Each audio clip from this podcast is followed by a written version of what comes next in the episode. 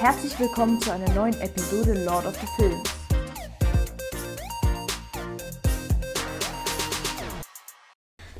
Hallo zurück zu Lord of the Films, eurem Filmpodcast.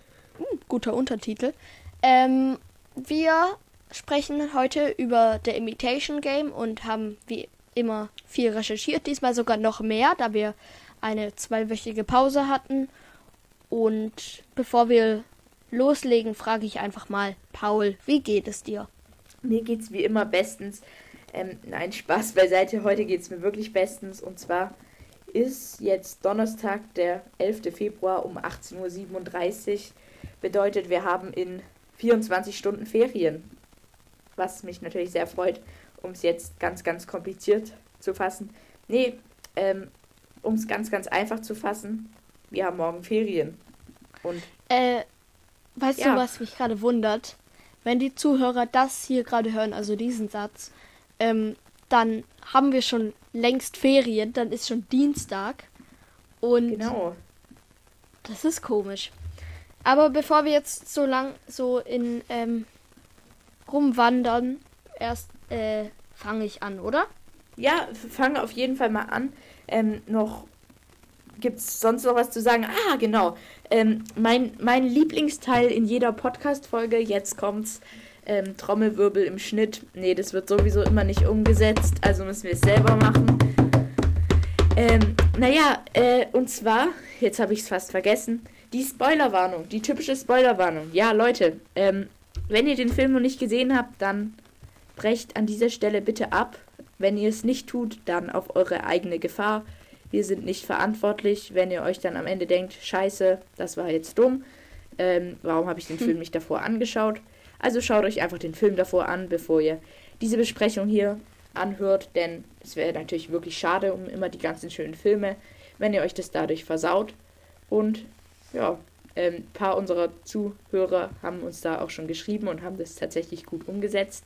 Das freut uns natürlich, aber ja, fang an, Oskar. Ja. Ich bin gespannt auf deine Zusammenfassung. Also in dem Film geht es um Alan Turing, ein Wissenschaftler, der vor allem durch seine Fortschritte in Sachen Computertechnologie bekannt ist. Er hat eigentlich die Grundsteine dafür gelegt.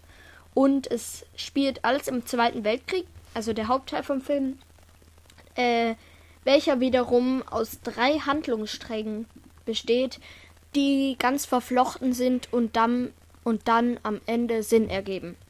Der erste ist 1927, also ich werde sie jetzt chronologisch erzählen, weil wenn ich sie so erzähle, wie sie im Film sind, wo es wirklich die Zeit die ganze Zeit hin und her springt, kommt ihr vielleicht durcheinander.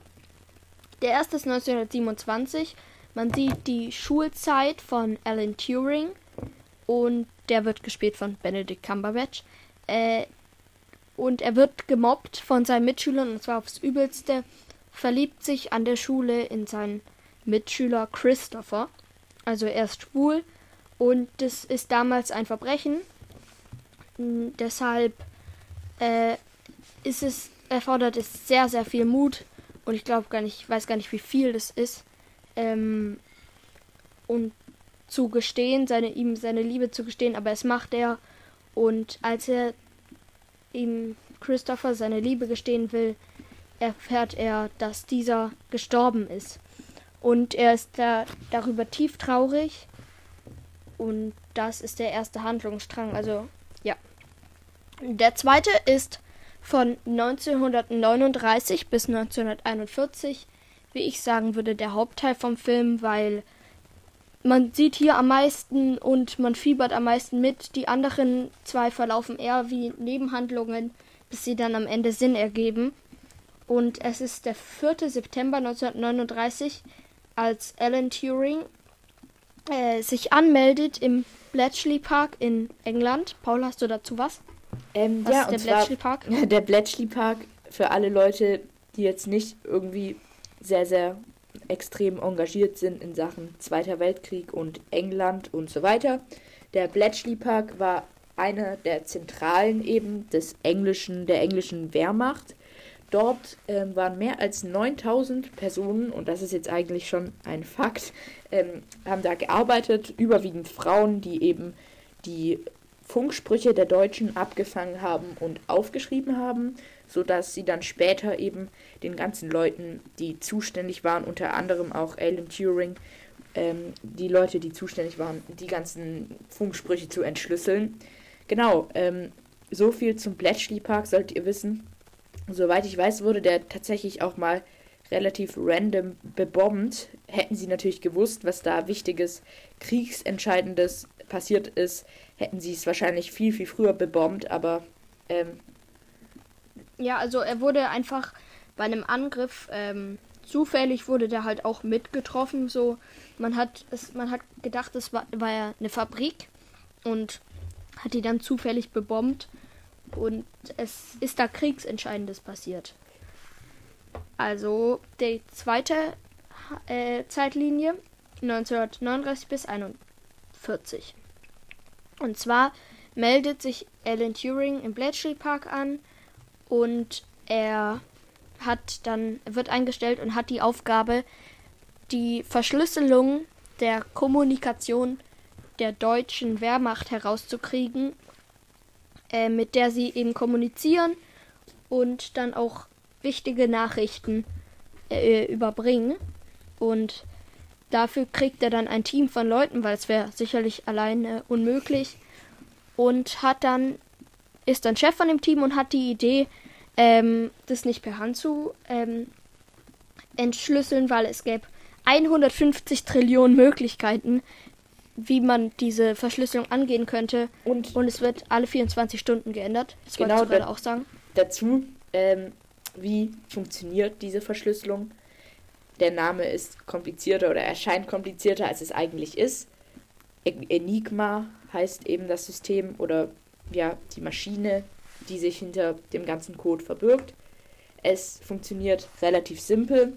Man tut jedem Buchstaben wirklich ähm, ohne jeden Sinn einen anderen Buchstaben zuordnen und nur alle Leute, die eben genau wissen, was welcher Buchstabe bedeutet, das wurde dann halt eben jeden Morgen weitergegeben. Ich nehme an, nicht per Funk, ähm, können auch die Nachrichten entschlüsseln was natürlich es unmöglich macht, alles auszuprobieren. Dadurch eben auch, wie Oskar schon erwähnt hat, dass sich der Code oder die Codierung eben alle 24 Stunden verändert, ist es einfach unmöglich, ihn zu verschlüsseln als Mensch. Und ja, da kommt dann eben Alien Turing auf, wird. Ähm, ich glaube sogar, dass es noch ähm, andere, andere Wege gibt, wie sie diese Nachrichten verschlüsseln. Also nicht nur, dass sie jeden Buchstaben umändern, sondern noch mehr. Aber ja, Alan Turing hat die Idee, einen sogenannten Computer zu bauen, eine Rechenmaschine, mit der er es schaffen will, diese Codes zu entschlüsseln und zwar viel schneller, als es per Hand gehen würde, wofür die ganzen äh, Angestellten da sind und was ein, trotzdem zu langsam ist. Er ist Chef von diesem Team und feuert dann Leute, eigentlich auch recht zufällig und stellt neue ein und dabei auch Joanne Clark von Kira Knightley gespielt und mit der, das ist die einzige Frau in dem Team, ähm, macht er eine Freundschaft, eine, also eine sehr innige Freundschaft. Die Eltern denken, ähm, sie wären zusammen und deswegen wollen sie diese beiden zur Verlobung drängen. Und Alan Turing stimmt dem sogar ein, obwohl er schwul ist, weil er weiterhin mit ihr genau. zusammenarbeiten will, oder? Ja, andernfalls hätte nämlich ähm, seine Freundin, also nicht in dem Sinne Freundin, sondern tatsächlich nur Freundin auf freundschaftlicher Basis, hätte eben abziehen müssen und das wäre fatal für die weitere Entwicklung, da sie ihm eben bei allem geholfen hat, sie hat ihm vertraut, sie hat seine seine Art unterstützt und sie war einfach die schlaueste unter allen. Nur leider mhm. ähm, gab es auch, wie schon, wie wir am Anfang schon erfahren haben, ähm, gab es damals eben noch keine hohe Toleranz und Gleichberechtigung wurde auch noch nicht groß geschrieben. Und so ähm, war zum Beispiel für die Eltern ein No-Go, dass sie zusammen in einem Team mit Männern arbeitet.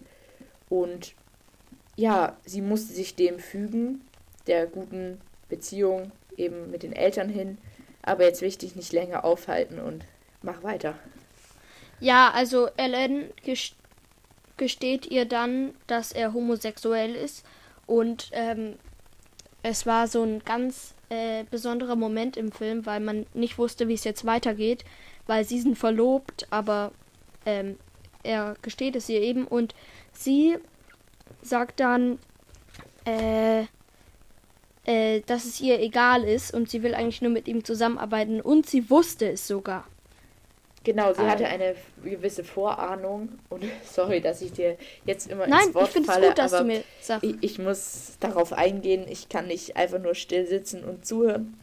Ähm, sie hatte eine besondere Vorahnung und sie wollte eben die Beziehung, die, wie soll man sagen, ihr, die, sie wollte das Leben mit der Wissenschaft fu führen, eher auf freundschaftlicher Basis eben. Und da aber eben Alan Turing, ich sag mal, erpresst oder bedroht wird, ähm, will er natürlich, dass sie geht. Und dann sagt er, nein, ich mag dich eigentlich gar nicht und so, nur um sie zu schützen. Und daraufhin ähm, wird dann halt nichts aus ihrer Verlobung und Heirat. Und wie wir später erfahren, wird das dann wohl zu seinem Verhängnis. Naja. Okay, dramatische Worte zu seinem Verhängnis. Also, Alan stellt dann seinen Computer später fertig, den er Christopher nennt, an Andenken an seinen, an seinen äh, toten Freund. Äh, toten, ja, Freund. Ähm, und er braucht aber immer noch zu lange, weil äh, die Deutschen alle 24 Stunden die Codes ändern und es dann nicht reicht, ähm, weil er eben noch nicht so schnell funktioniert. Und dann kriegt er aber ein Clou, und zwar erzählt eine Angestellte, auch im Bletchley Park, von einem Flirt mit einem Deutschen über Funk. Also sie schreiben eigentlich, aber er, der Deutsche, benutzt immer die gleichen Wörter zur Begrüßung und zum Ende, was ihn dann auf die Idee äh, bringt, das als Schlüssel auch zu nehmen für die Entschlüsselung. Und er also und das ist dann auch die richtige Idee. Sie knacken die Enigma mit Hilfe auch von der Maschine und sie machen und dann ist es gibt's auch wieder eine dramatische Szene und zwar haben sie den Code und sie könnten einem Schiff sagen, ähm, dass dass sie jetzt bebombt werden, weil sie das halt von den Deutschen erfahren haben, ohne dass sie wissen, machen das aber nicht, weil ähm, weil sie nicht herausfinden wollen, also nicht wollen, dass die Deutschen wissen, dass sie den Code haben, weil es halt schon sehr auffällig wäre. Das bedeutet, so also es wäre das Ende eben ähm, von ihrer gesamten Arbeit, denn dann würden die Deutschen eben bemerken, dass da irgendwas nicht stimmt und würden dann, weil sie natürlich auch nicht dumm waren, darauf kommen, dass es nur sein kann, dass die Engländer, die scheinbar oder generell die Gegner, die scheinbar unlösbare ähm, Enigma-Verschlüsselung geknackt haben und, und würden sie, dann ändern. ändern. Genau. Ja. Und deshalb müssen, das ist auch ein sehr, sehr emotionaler Moment im Film, müssen sie dann eben einen Film mit, mit ganz vielen Zivilisten, äh, ein Schiff mit ganz, ganz vielen Zivilisten opfern, wo auch von einem der Anwesenden der Bruder und also die Familie drauf ist, müssen sie es Von einem aus dem Team. Genau. Nur, Nur für die Enigma. Damit eben sie den Krieg gewinnen können. Genau. Ja. Ähm, und es, also es ist jetzt nicht so, dass sie den Code geknackt haben und er ihnen gar nichts bringt, weil sie ihn nicht benutzen. Sie benutzen ihn schon, aber er halt so versteckt, um Soldaten ein bisschen früher an Orte zu schicken und so langsam den Krieg zu gewinnen, aber halt nicht so ähm, plötzlich, dass was passiert, ohne, ohne ähm, dass es wahrscheinlich ist. Das war's mit der zweiten Zeitlinie und jetzt noch eine. Und zwar 1951. Turing ist, äh, ist, äh, also der Weltkrieg ist vorbei, dank auch der Maschine. Und Turing hat ein Haus und dort wird eingebrochen. Die Polizei kommt zu ihm, durchsucht das Haus und findet dann heraus, eben, dass er schwul ist. Und wird dann vor die Grau also Alan Turing wird dann vor die grausame Wahl gestellt, ins Gefängnis zu gehen für zwei Jahre oder sich einer Hormontherapie zu unterziehen, die ihm angeblich ähm, äh, also machen macht, dass er wieder äh, Frauen liebt. Genau, Aber also dass das- er wieder normal ist, wie damals eben gesagt wurde. Und das nimmt er dann an, das Angebot, obwohl das natürlich eben Selbstmord ist. Denn er bekommt dann einfach irgendwelche chemische Substanzen verabreicht, die er dann eben ähm, ja, trinken muss. Und die führen dann zu seinem Verhängnis. Ich meine, ja, Oskar erzählt Ja. weiter. Es ist Also äh, er muss dann die die Hormontherapie machen und wird davon aber von den Nebenwirkungen äh, sehr depressiv und bei einem Besuch von Joanne, also der alten Mitarbeiterin, bricht er halt zusammen und ähm, ermordet sich dann. Und das Genau. ist das Ende vom Film. Und da sieht man mal wieder, wie unreif die Gesellschaft vor 50 Jahren noch war. Und da muss man auch wieder Vor sagen, 70. Man, ja, vor 70. Wow, ich kann rechnen. Wie, es ist, man kann sich doch freuen, in was für einer Gesellschaft. Okay, eine, es gibt eine Pandemie, es gibt sowas, aber dass es wenigstens gewisse Ja, Grundrechte gibt. Standards Genau. gibt.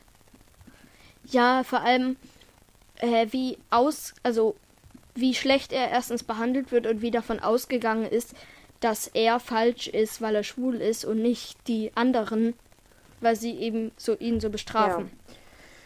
Das war die Zusammenfassung von dem Film. Es gibt äh, sehr krasse Szenen da drin und ähm, der Film ist auch auf einer wahren Geschichte basiert. Er ist auch sehr besonders, also hat schon, also man merkt, wenn man den Film guckt, dass es was Besonderes ist, Besonderes ist, wie er da erzählt wird. Ja. Du erzählst mal So, Fakten zum Film. Der, der erste Fakt schließt hier direkt an. Und zwar wurden, es gibt einen, ich will es jetzt nicht äh, Gelübde nennen, aber sowas in der Art. Und zwar dürfen Kriegsakten erst sehr, sehr spät, ähm, ich sag mal, geöffnet werden. Und die, sie werden unter Wieso? Verschluss gehalten, falls wieder ein Krieg ausbricht. Und deshalb hat man auch erst diesen Film sehr, sehr spät gedreht, da erst, ich glaube, in den 70ern oder 80ern ähm, die, das überhaupt ähm, ah, zum Vorschein kam. Und zwar durft, durfte da davor niemand wusste, wer, warum sie eigentlich den Krieg gewonnen haben. Und alle dachten, sie wären einfach besser gewesen. Und das kam dann erst in den 70ern oder 80ern, ähm, kam das dann raus so. Und weil da dann eben erst die Akten quasi öffentlich gemacht wurden. Und erst daraufhin konnte man überhaupt den Film machen. aber das ist natürlich auch äh, schlimm, wenn du so wie dieses ganze Team von ihm große Arbeit geleistet dafür hast. nicht belohnt hat wirst. und, ich meine, du wirst Ja, und niemand es weiß Ja, und auch wie der mein- Bruder äh, seine Familie verloren Eigentlich- hat. Alle Ja, eigentlich bist du ein verloren haben. Kriegsheld, aber darfst es niemandem sagen. Und sie dürften sich ja auch eigentlich nie wieder sehen und so. Also ich finde diese Akten äh, sehr, also komisch, man darf die Akten nicht öffnen. Das habe ich nicht ganz verstanden. Wieso nochmal? Ja, äh, falls eben nochmal ein Krieg ausbricht. Und einfach weil es so Akten sind, ähm, sie hatten einfach Angst, dass jemand ihnen damit schaden könnte. Und irgendwelche. Es Ah. ist einfach auch so, ich weiß nicht, es war ja auch, ist jetzt, ich schweife jetzt ab, aber bei anderen, zum Beispiel bei der DDR, so, dass die Akten erst Jahre später, irgendwelche Spionageakten erst Jahre später herausgegeben werden durften. Und das ist, irgendwie, es ist, Ja. man kann es nicht verstehen. Aber gut, ähm, jetzt weiter zum nächsten. na, man ja, kann es schon verstehen. Ja, aber es, ist, es hat, es ist, ja, es ist äh, sehr krass, wenn man sich vorstellt, du bist halt so ein aber Kriegsheld niemand weiß es. und ja, Nun ja, der Okay. nächste Fakt. 234 Millionen US-Dollar hat der Film eingespielt, etwa 100 Millionen in den USA selbst und den Rest international. Und das Ganze bei nur 14 Millionen Budget. Okay, man denkt sich jetzt, vier- Wow. 14 Millionen, das ist wirklich viel Geld, aber für einen Film, diese, diesen Ausmaßes. Also ich bin mir nicht mehr sicher, aber ich glaube, ähm, Inception hat um die 60 Millionen gekostet oder so. Nee, also der war noch teurer. Okay. Der war richtig teuer, Inception. Es Also, ist, aber es ist wirklich äh, tatsächlich für so einen Film ist es wirklich mittlerweile sehr, sehr wenig. Und ja, dieses- 14 Millionen. Ich meine, da sind auch Starschauspieler dabei. Du hast ähm, äh, kein CGI fast. Das könnte auch sein, wieso es so billig ist. Also billig, 14 ja, Millionen, aber ähm, wieso es vergleichsweise nicht viel ist. Und dann im Gegensatz hat man natürlich die großen Einspielergebnisse, die finde ich gerechtfertigt sind. Also der Film, Ja. den mochte ich. Und ich könnte mir auch vorstellen, dass den viele andere äh, genauso mögen. aber würden, zu unserer Meinung, Oscar, müssen wir später kommen. Ich mach weiter. Ähm, Okay. Der nächste Fakt, den hat Oscar gerade schon aufgegriffen. Der Film ähm, stieß auf sehr, sehr großen Erfolg. Und das ist natürlich, das ist nicht selbstverständlich. Ähm, und das kombiniert den nächsten Fakt. Und zwar der Regisseur. Warte, bleib noch mal kurz davor. Ähm, der Das Regisseur ist ja auch richtig Genau. unbekannt. Ja, oh, egal. sorry. Ähm, Entschuldigung. naja, jetzt wussten wir beide dasselbe. Genau, der Regisseur ist wirklich unbekannt. Oscar, wie heißt der Regisseur? Du hast dich mit ihm beschäftigt. Ähm, eine Sekunde. Ich äh, muss, muss kurz meine. So. Ähm, Ich habe es hier auch Notizen. aufgeschrieben. Morten Tildum oder Tildum oder so. Also er ist jetzt nicht so unbekannt, aber er Ver- ist vergleichsweise. äh, für einen Regisseur, der einen Film macht, der 200, ähm, 200, mehr als 200 Millionen einspielt, echt unbekannt. Also sein Wikipedia-Eintrag ist nur eine Seite lang. Man findet auch sonst kaum was zu ihm. Und das war sein Durchbruch in ähm, Imitation Ga- Game, aber auch sein einziger wirklich bekannter Film. Er hat noch einen Hat Weltraumfilm gemacht. einen Film gemacht, der irgendwie Headhunters heißt oder so? Ich glaube, der ist auch relativ bekannt. Ja, aber Ja, ja. also wenig. Aber auch wieder zum Regisseur. Äh, da hat Oscar was vorbereitet. Da kommen wir auch nachher nochmal drauf zu sprechen. Ähm, Nee, ich habe den. Schauspieler. sorry, ich habe gerade, ähm, ich habe mich gerade vertan. Ähm, sorry. Äh, dann zum Kinostart, der war Anfang 2015 und wie wir am Anfang schon gesagt haben, wurden eben 234 US-Dollar eingespielt. Und der nächste Fakt ist, dass Turing lange ähm, vor anderen Leuten eben über Maschinen, die denken können, ähm, geschrieben hat. Genau. Oh, warte, ich sehe ich seh gerade, sorry, Äh, ich habe mich gerade vertan in meinen Notizen. Ähm, der Film kam 2014 in die Kinos. Kann es sein, dass der Film 2015 in die deutschen Kinos kam? Ja, das, das, Weil das soweit ich Sinn, mitgeschnitten hab, äh, ist immer später. Ist äh, er Januar 2015 eben in die äh, deutschen Kinos gekommen. Und in Amerika startete er Ja. schon 2014 rein. Ja. Also der, du meinst eben der Protagonist vom Film, Alan Ja. Turing, äh, der, also das Genie, Der war ein. ist Ja, der. schon, viel ja, früher auf die Idee von, künstlichen künstlicher Intelligenz, genau. Gekommen. Ja, also es ist schon Wow. also eigentlich ein Überflieger dieser Zeit, wie man heutzutage wohl ähm, Elon Musk oder so nennen würde, aber ja, Oder Wahnsinn. Da Vinci. Ähm, dann haben wir noch einen Fakt, und zwar Turing hatte komische Eigenschaften. Und zwar hatte er Angst vor dem Verlust seiner Tasse, also dass eine Tasse von ihm geklaut wird und hat sie dann irgendwie an die Heizung angekettet und solche Sachen. Also er war eben nicht ganz, nicht ganz normal, aber wie gesagt, ähm, Also jetzt noch ist ein ja auch ein Zitat Genie. aus dem Film, das, ähm, das mir dazu noch aufgeschrieben hat. Ähm, die großen Dinge tun immer die Leute, von denen wir es am wenigsten erwarten. Ein sehr, sehr wichtiges Zitat in diesem. Film. Wobei, das stimmt auch nicht zu 100 Prozent. Es gibt natürlich große Leistungen von Leuten, die davor schon bekannt Ja, sind. aber das Äh, stimmt schon generell. aber George Lucas in Episode 3. Nein. ähm, äh, es ist schon so, dass es sehr viele ähm, Leute, die es n- davor man überhaupt nicht bemerkt hatte, dann zu Großen geschafft haben. Wie zum Beispiel War's auch das, dieser oder? Regisseur. Vielleicht ist es ein Ja. kleiner, ähm, vielleicht ist es ein, ein kleiner ähm, Special, der eingebaut wurde. Man weiß es nicht so genau, wobei ich das eher weniger glaube. Naja, dann ähm, machst du weiter, Oscar, oder mit dem, mit dem Protagonist, mit Okay. dem Schauspieler. Also äh, Benedict Cumberbatch, der auch sehr bekannt ist, vor allem aus seiner Rolle in der BBC-Serie Sherlock, ähm, äh, hat, wurde am 19. Juli 1976 in London, England geboren, ist ein Engländer und ist heute 44 Jahre alt. Er ist der Sohn von Timothy Kelton und Wanda Wentham und wie gesagt, vor allem bekannt aus Sherlock. Ist der nicht auch irgendwie aus Hobbit Ja. und aus äh, äh, teilweise auch aus Avengers oder so? Ja, also in Hobbit hat er den Drachen gespielt. Also er hat in einem Kostüm, das dann später in Computer transferiert wurde, die Bewegung wusste ich, gespielt. Echt? Und in Avengers war er Doctor Strange. Den er immer noch, also er ist immer noch der Doctor Also eine Strange. sehr, sehr wichtige er Rolle. besuchte Ja, schon. Naja.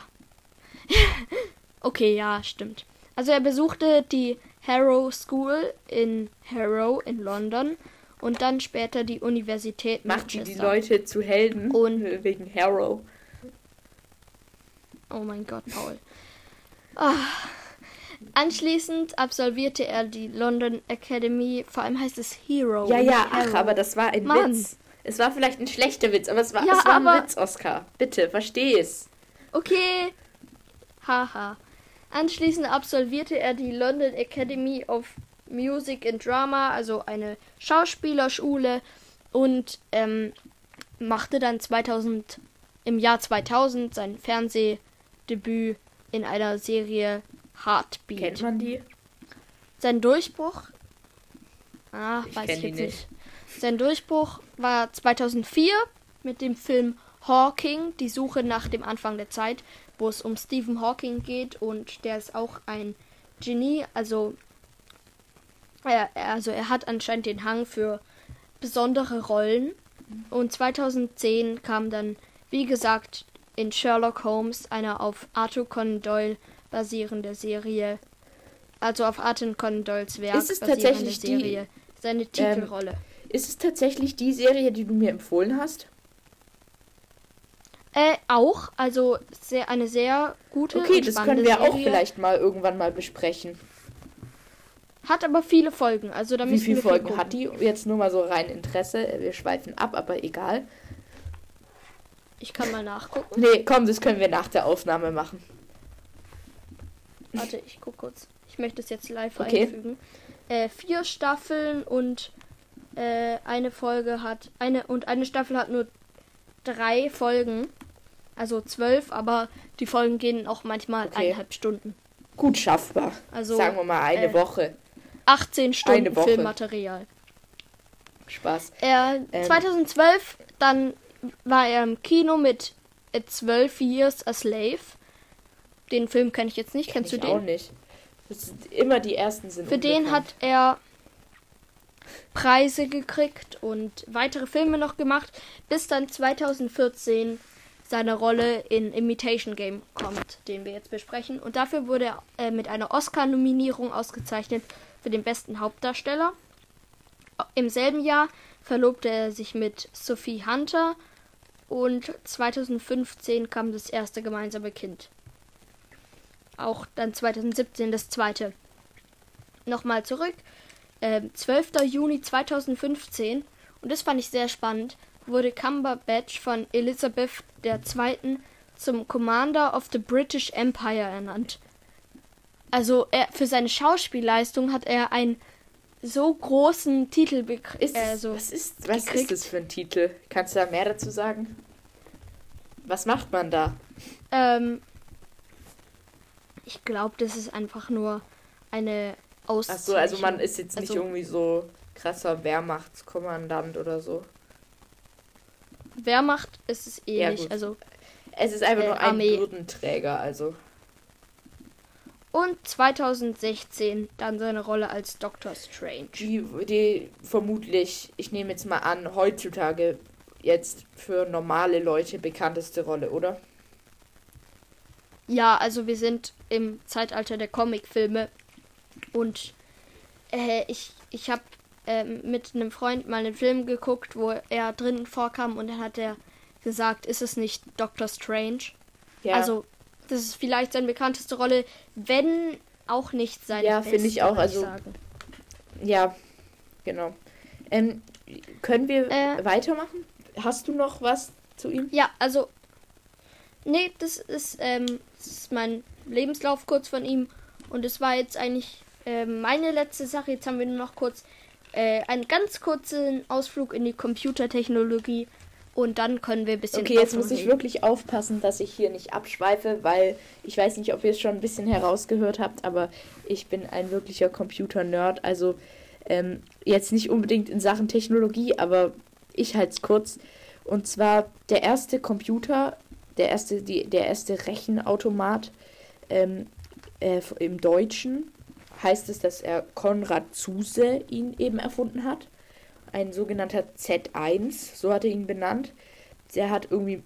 Ähm, Was kann der? Der konnte, der konnte nur ähm, sehr, sehr wenige Sachen, wie zum Beispiel irgendwelche Sachen ausrechnen und so, aber wirklich, wirklich klein. Aber es gab wirklich viele Probleme damit. Es war einfach unzuverlässig. Heutzutage ist er in einem Technikmuseum in Berlin. Und später Ich habe dazu eine Frage. Sorry, dass ich reinrede. Ähm, und zwar habe ich mal gehört, dass die Computer damals größer waren. Hast du Also- dazu was? jetzt konkret, wie groß jetzt der war, nicht, aber generell muss man sagen, dass die Computer früher riesig waren.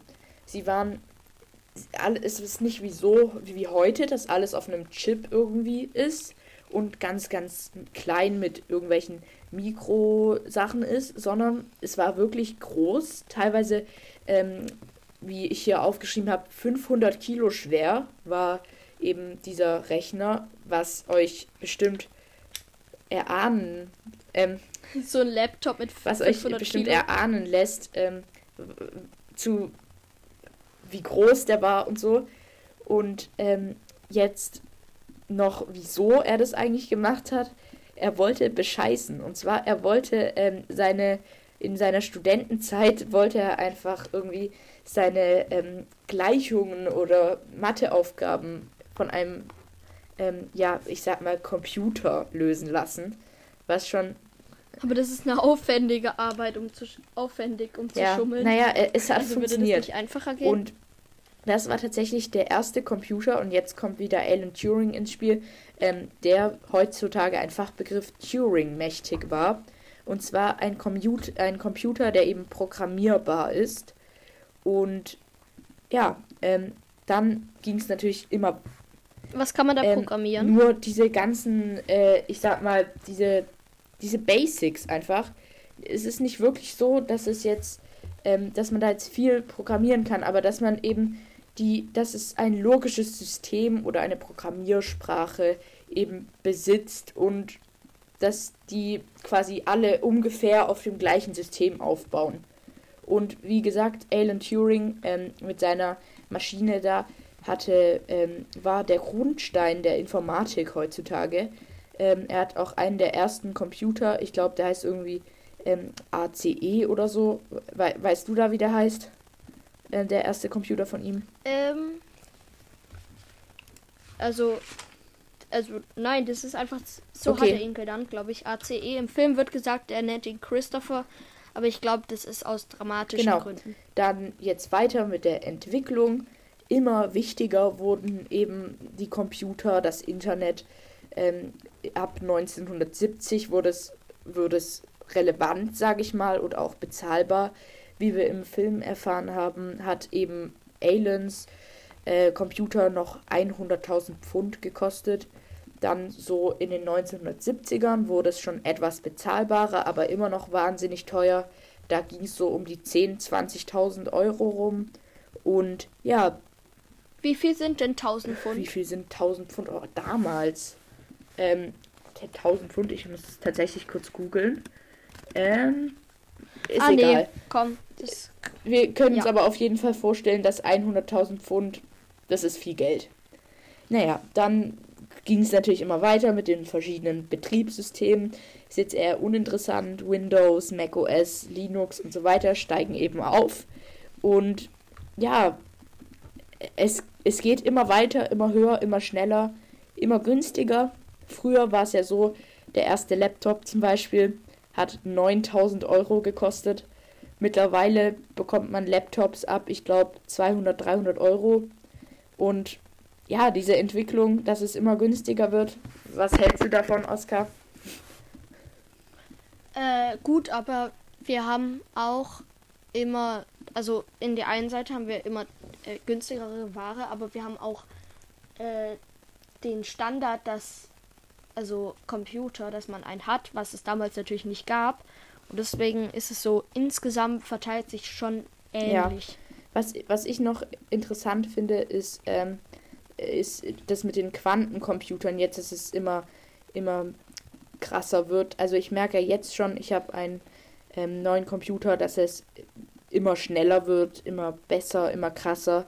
Auch Preis-Leistung immer besser. Aber Quantencomputer, glaube ich, könnten alles, alles umhauen. Was glaubst du da? Was ist denn der Unterschied zwischen Ich kenne mich technisch nicht aus, aber ich weiß auf jeden Fall, dass er einfach ähm, mehr, mehr Rechenleistung hat. Also ich, ich kann es nicht sagen. Weißt, weißt du da mehr? Aber ich glaube, bei dem Quantencomputer ist es wie bei dem, ähm, der Anfang 1970 entwickelt wurde es ist halt am Anfang immer noch sehr teuer und bis jetzt benutzen ihn niemand und äh, später wird es dann Google benutzen, weil es halt viel Rechenleistung hat und sie sich das leisten können.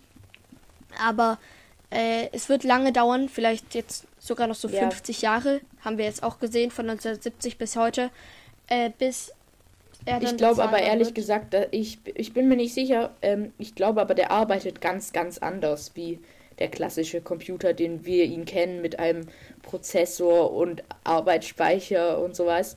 Ähm, aber es ist schon krass, weil zum Beispiel heutzutage angenommen, ich will jetzt irgendein Passwort knacken, dann ist es so, mit einem jetzigen Computer dauert es eine Million Jahre, mit einem Quantencomputer eine Minute.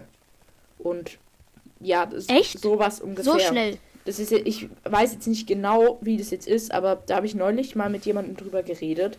Ich weiß nicht mehr mit wem. Ich glaube, es war mit Freunden, die sich da gut auskennen, weil ich ich kenne nämlich jemanden, der da ziemlich engagiert ist und sich da gut auskennt, in dem Bereich arbeitet und so. Und ähm, ich, ich finde es interessant, ähm, dass, dass immer wieder solche Reformen kommen, wo plötzlich das Alte in den Schatten gestellt wird. Ich, ich weiß jetzt nicht zum Beispiel, wie viel momentan ein Quantencomputer kostet, aber ich glaube mehrere Millionen. Ich glaube, der oder, ist unbezahlbar. Oder hundert Millionen. Ich glaube halt vor allem, dass der gar nicht produziert wird. Also wenn du jetzt einen anfertigen lassen würdest, dann würde er so viel kosten, aber du musst dann es gibt den nicht auf dem Markt gerade. Ja, genau. Also ich glaube, es gibt schon äh, man kann die äh, irgendwie, man kann sie in Auftrag geben und so, aber es ist, es ist, es ist schwierig. Ähm, vor allem, wie Oskar gesagt hat, es ist immer so, wenn es irgendwas Neues gibt. Man ist natürlich, wenn man jetzt am Anfang für 10 Millionen einen Quantencomputer kauft, der Depp, wenn in drei, vier Jahren irgendwie die ums Zehnfache billiger geworden sind, ums Zehnfache besser. Was aber halt auch schlecht wäre, wenn jetzt niemand einen ja. kauft und alle warten, bis sie billiger werden.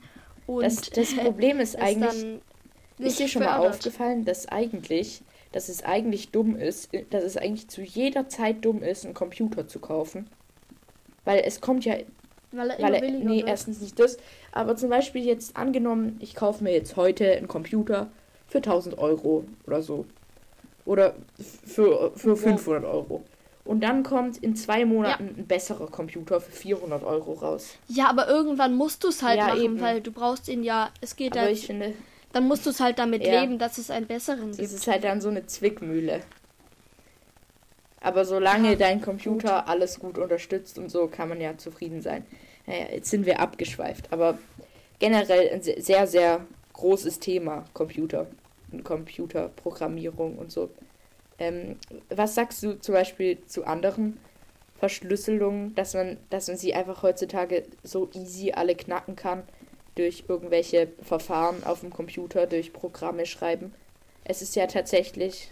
Ich glaube. Mittlerweile kann man sogar, Ja. soweit ich weiß, ähm, ich kenne mich da jetzt nicht so krass aus, aber ich habe neulich mal ein Tutorial gesehen, wie man mit Hilfe von, ich glaube, Xcode oder irgendwie ähm, Visual Studio oder so für Windows, das sind solche Programme, wo man, wo man programmiert, ähm, dass man damit einfach schon, dass man damit auch heutzutage noch diese ganzen Sachen entschlüsseln kann, die Enigma. Mit jedem normalen Computer kannst du einfach die Enigma entschlüsseln heutzutage, weil sie einfach genügend Leistung haben, um das dann in zwei Minuten zu machen.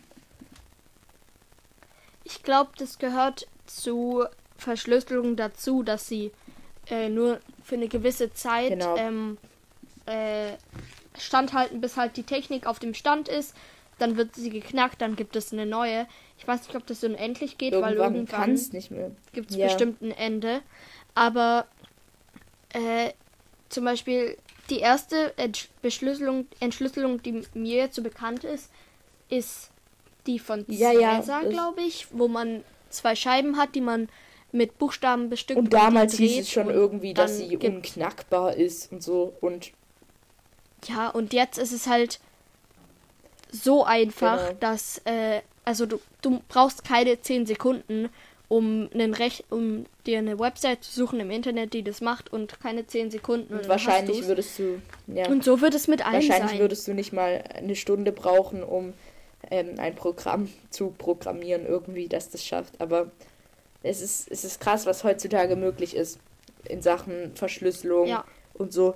Aber wie wir es jetzt auch anhand zum Beispiel von irgendwelchen VPNs und äh, so sehen, es hat auch was Gutes, die Verschlüsselung.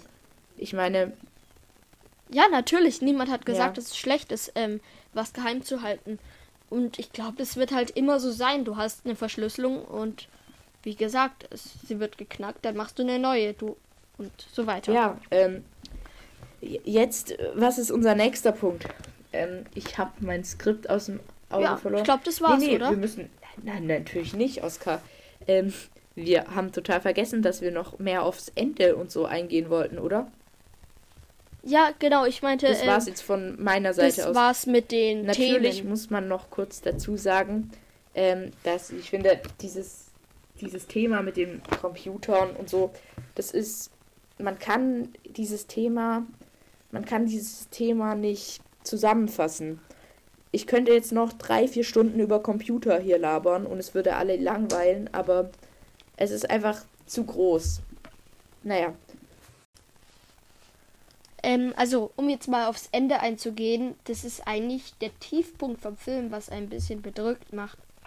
Alan Turing hat Selbstmord begangen und er wird gerade verbrannt und alle schauen die, diesen Scheiterhaufen, wo er halt drauf liegt und verbrannt wie wird. wird, wird er zu, selber und es ist ganz verbrannt? dramatisch, es spielt dramatische Nee, Musik. nee, nicht er selber. Das im Abspann wird nicht er verbrannt. Oder da was ist wird, er doch selber dabei. verbrannt? Ich glaube, du hast dich getäuscht, Oskar.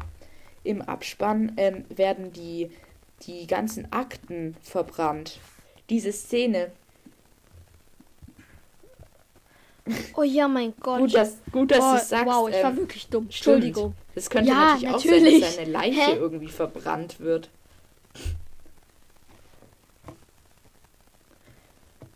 Ja, ich dachte jetzt halt Es irgendwie so wär daran, ähm, eigentlich, weil weil eigentlich es ein bisschen länger wäre her es war. ja also logischer, nicht wenn so man im Abspann sehen so, würde, wie ich seine Leiche verbrannt gemerkt. werden würde. Ja. Naja. Nee, aber es ist schon Ja, dramatischer, er ist ja schon dass tot. die. Ähm, weil er ist, er ist ja da tot, Nein, oder? zu dem Zeitpunkt war er noch nicht tot, wo das gefilmt Und wurde. ähm, es macht dann das mehr ist Sinn, einfach nur, das hat Akten nichts damit zu verbrennen. tun, was da so, was da so steht eben. Es, Genau, der Abspann. es ist nur das Ende. Ja, und ich finde, Feuer das Ende ist, das ist sehr, sehr emotional und traurig, weil, und da kommen wir jetzt wieder auf das, wer am Anfang gut aufgepasst hat, kommen wir wieder darauf zu sprechen, ähm, hätte er nicht, ähm, ich sag mal, Schluss gemacht mit, ähm, mit seiner Freundin eben, Joanne, äh, dann hätte er überlebt. Joanne? Und dann wäre er wahrscheinlich als Kriegsheld gefeiert worden. Und das ist einfach wahnsinnig traurig. Aber ich glaube, es wäre, also in dem Zeitpunkt, an dem er sich hätte entscheiden müssen, äh, also in, äh, ohne das Wissen, wie es später ausgeht, bin ich jetzt mit jemandem zusammen, den ich nicht ja, liebe, ja, klar, aber. würde ich mh, halt auch nicht Ja sagen. Also vom Ende her, am Ende, wenn man das zurück betrachtet, macht das keinen Sinn. Ich aber glaube, wenn du diese aber Entscheidung Oskar, treffen ich glaube, würdest, aber ähm, dann, dann auf jeden es Fall. ging ja auch, wie sie gesagt hat, nicht um Liebe in ihrer Beziehung. Es ging um ganz, ganz andere Sachen. Es ging mehr um Freundschaft. Und die Beziehung wäre nur so bisschen, Aber es ich sag mal, fürs trotzdem- Papier. Aber ich glaube auch, dass es dann irgendwann ähm, die Joanne nicht mehr so richtig zufriedengestellt hätte. Es hätte nicht funktioniert, ja. Es wäre auch ganz komisch gewesen. Ähm, wir machen wieder Wa- unsere warte, bitte- bitte gib Skala. mir noch- 1 gib mir noch 54. Bedenkzeit. Was würdest du sagen? Wieder 3, 2, ist 1. Okay? schwierig. Gleichzeitig. Ähm, Ich muss auch überlegen. Das ist scheiße schwer. Das ist sehr, sehr schwer. Mm. Gebt mir noch 30 Sekunden Bedenkzeit. Ähm, kannst du in der Zeit noch was? Okay. Es ist eine kurze Zeit, aber doch lange für unsere 30 Zuhörer, Sekunden. die sich jetzt wundern werden. In der Zeit kann ich was vorlesen oder wir schneiden es raus. Und zwar habe ich äh, etwas dabei, ein Buch, ähm, wo Information zu Alan Turing ist. Und ich will euch mal beschreiben, wie der aussah. Und zwar sieht er eigentlich aus wie mh, Aliens, die sich vorstellen würden, wie Menschen aussehen. Er sieht ganz klassisch aus, sehr streng, wirklich wie ein Arbeiter. Also er hat streng ge, ge, ähm, gescheitelte Haare mit äh, Gel und hat ein hartes und kantiges Gesicht.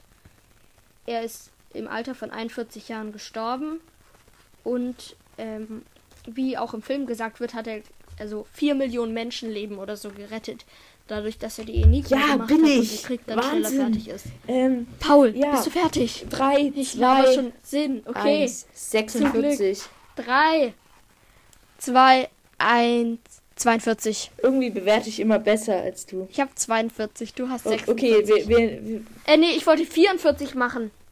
okay. Ja, Oscar Paul ist immer 44, besser. ich 46. 44. Entschuldigung. Normalerweise Hä? fängst, Ja. glaube ich, immer du an, deshalb fange jetzt ich an mit meiner allgemeinen Meinung zum Film. Ähm, ich fand den Film super, aber mich hat, um ehrlich zu sein, ist irgendwie ein bisschen, ich will nicht sagen belastet, aber ich, ich fand das Ende war ziemlich grausam, weil irgendwie, ich glaube, du, du weißt, was ich meine jetzt, die Zuschauer vielleicht nicht, ähm, aber einfach das, dass er dann gestorben ist, obwohl er ein Kriegsheld war und quasi gestorben ist, ohne dass es eben so richtig jemand wusste, dass, dass er so irgendwie gefühlt so verarmt und traurig gestorben ist. Das fand ich sehr, sehr schade. Und es ist halt einfach kein Happy End. Aber was soll man auch machen bei so einer Ja, also ähm, echten Begebenheit, wie jetzt im Vergleich zu, zu Catch Me If You Can, wo wir dann am Ende ein Happy End hatten. Aber gut, im echten Leben kann es halt dann auch nicht immer ein Happy End geben.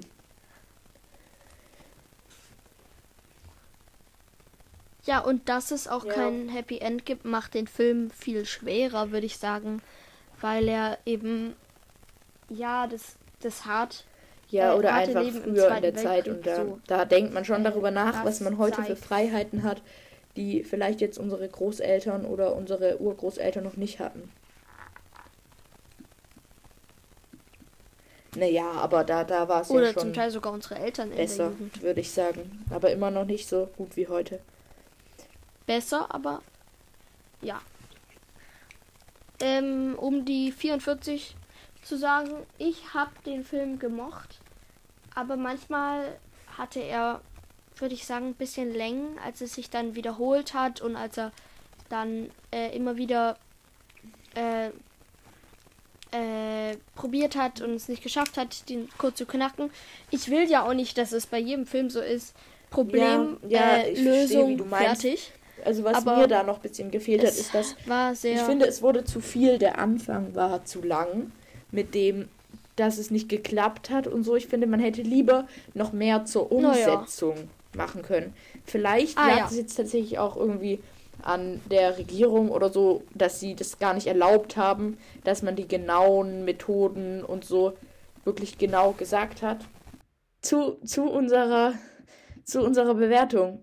Ähm, allgemein, wie ihr herausgehört habt, finden wir den Film super, aber es gibt ein paar Verbesserungsmöglichkeiten. Ähm, natürlich, nicht jeder Film kann perfekt sein, aber im Allgemeinen toll. Toller Film. wie, wie spannend er eine Geschichte gemacht hat, die zwar äh, spannend ist, wenn man sie miterleben würde, aber halt schwierig ist zu erzählen, ist eine große Leistung. Und ähm, die 44 Punkte sind jetzt nicht so, ja, den fand ich schlecht, sondern eher so, oh mein Gott, es ist richtig gut und vor allem habt ihr es geschafft, es spannend zu machen. Ich würde sagen, so bis 35 Punkte ist der Film doch noch gut, oder? Und selbst unter 5, Und ab und so 30 ist auch noch gut, aber es ist halt nicht. s- 30 finde, ist unter gut, aber 20 nicht toll. würde es keinen Spaß machen, So, ihn zu also- gucken. Wir können es ja mal definieren. Ja, Äh, wir können das Wollen wirklich wir mal zum Ende definieren. Ja, wir können zum Ende kommen, aber äh, wollen, wir, wollen wir noch eine Ankündigung raushauen für, fürs, für die nächste Folge? oh, wir können, wir können Nee, so ein Rätselraten starten, um was es geht. wir lassen, genau, wir lassen die Zuhörer ein bisschen im Dunkeln tappen. Ich, ich Ja, okay. gebe ein paar Infos raus, okay? Es handelt sich um eine Serie, um eine ursprünglich französische Miniserie? Serie. Ich glaube, mit ganz, ganz wenigen Folgen, genauer gesagt mit fünf Und Folgen, jetzt glaube solltet ich, ihr es schon wissen. wo bald eine zweite Staffel erscheint. Und wenn ihr es jetzt nicht wisst, dann tut es mir sehr leid. Ähm, dann habt ihr es nicht gesehen. Aber ja, ähm, bis Ja, zur nächsten Folge, okay. oder? Also, Machen warte noch kurz. Ähm, ich mache das Ja. typische am Ende gelabere, liked, followed, irgendwas. Tschüss. Warte, Oskar, nicht so, nicht so unmotiviert, komm. Das muss ich machen. Also, wir würden uns natürlich freuen, wenn ihr uns überall, ähm, eben, wenn ihr uns überall abonniert, auf Spotify, uns gerne auch eine Rezension schreiben bei Google oder Apple Podcasts. Und dann könnt ihr uns gerne noch auf Instagram schreiben, falls ihr irgendwelche Ideen oder Anregungen habt. Da heißen wir auch Lord of the Films. Und Official? ja, ich glaube Lord of the Films Official. Ja, weil Lord of the Films gab es auf Instagram nicht mehr. Ähm, ja, tschüss.